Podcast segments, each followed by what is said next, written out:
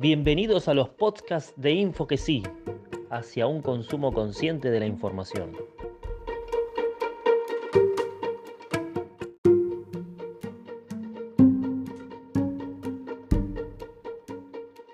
En el tercer capítulo, seguimos charlando junto a Matías Di Santi.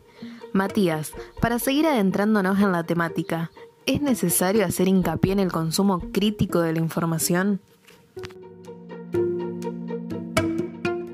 Para nosotros es clave el consumo crítico de la información. ¿Por qué? Porque creemos que, los ciudadanos, eh, si consumen información en forma crítica, después tienen información de calidad que los lleva a tomar mejores decisiones en su día a día.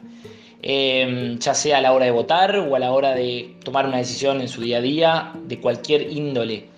Em, al mismo tiempo creemos que una ciudadanía eh, se ejerce de manera plena cuando uno participa del debate público y lo hace eh, a través de un consumo crítico.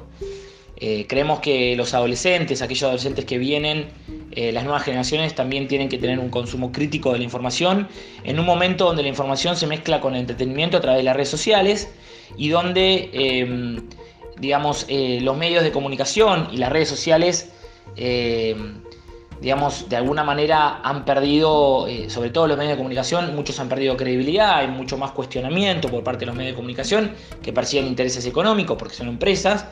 Y también en las redes sociales se mezclan, eh, se mezcla información como también operaciones o, o discursos de odio o desinformaciones.